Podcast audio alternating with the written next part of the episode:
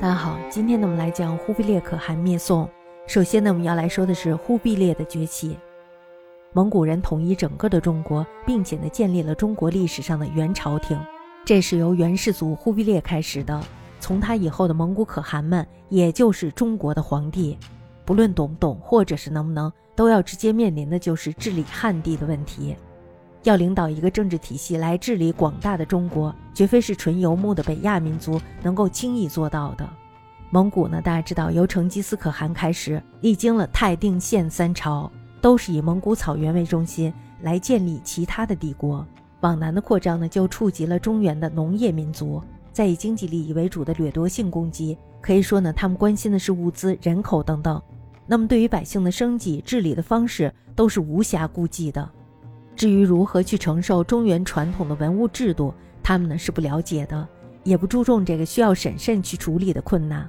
大都呢是以游牧封建制度为主，兼杂一些权宜统治的办法，用之于所占领的新土地与人民之上。这呢对于汉地来说，是整个社会与价值体系都在转变的时代，是纷乱不安的时代。还需要注意的是，虽然呢前几代蒙古可汗们偶然用了汉式的方法君临其他。像太宗卧阔台重用的汉化代表人物耶律楚材，这就在于耶律楚材呢能够提供一套有效的税收制度，以满足蒙古人获得巨利。诚然呢，也不可完全忽略这些可汗，他们呢对于汉文化的观念与论点，并非是没有丝毫的容忍。但是呢，要将一个以蒙古草原为重心的游牧帝国改建成以中国农业地区为主的中国式朝廷，绝不是以权益的统治就能完成的。关于这一点呢，元世祖忽必烈就有了深刻的了解。忽必烈时代不只是统一中国的问题，也是他对汉化态度的问题。而他的崛起也是因为有汉化集团的基础。忽必烈大家知道，他是拖雷的儿子，宪宗蒙哥之弟。当这个蒙古可汗的世系转到他们这个四子系统蒙哥的手中，大家知道，当时呢，蒙哥也是实力派人物，而且呢，这时候又有另一个实力派人物，也就是长子系拔都的支持，在政治上呢，这是非常有利的。忽必烈的一反传统，重视汉地与清新汉化，主要呢是在他未继承皇位之前，受到汉化集团的启迪。那么在思想上呢，他受到了影响；在行动上呢，他又得到了协助。自然呢，还有一些政治、经济与文化上的因素。但是呢，这个代表汉文化的精英集团，才是使忽必烈另开局面并且充分发挥的因素。忽必烈实行汉法，击败了蒙古本位主义的保守派，以至于呢取得了地位。他所依靠的集团呢，就是所谓的前帝旧律，也就说呢，是他在没有当皇帝之前，他所信任的那些人。这个汉文化的集结呢，人数是非常多的，可以考知的呢就有六十余人。忽必烈招纳汉化集团，在客观因素上呢，就是我们前面说的，蒙古呢推行权一之法来治理汉地，他政权本身开明派的贵族，这时候呢已经渐渐的了解到汉法对于治理汉地的必要性，以及呢借重汉人的重要。这呢就成为了潜在的一种风潮。至于忽必烈本身的家世环境，也给他带来了很大的影响。首先呢，是因为他母亲的封地是在河北真定，那么他对这个汉地的治理呢，就显得非常的开明，结交了当地的大族董事，并且呢，以之网络汉地人才。这对于当时盛行的重用西域人的风气是一大反动。忽必烈呢，早年就受到了熏陶与影响。更因为常常与汉人接触来往，所以呢，对于汉文化的认识多少呢也是早有基础。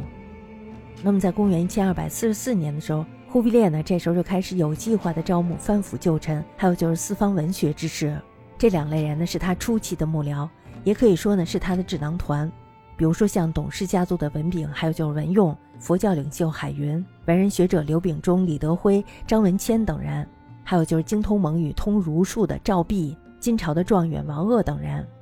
在公元一千二百五十一年，蒙哥呢这时候继位了。忽必烈呢这时候就以亲贵中对汉地最有研究的条件，受命治理汉南汉地。于是呢，忽必烈这时候开府金莲川，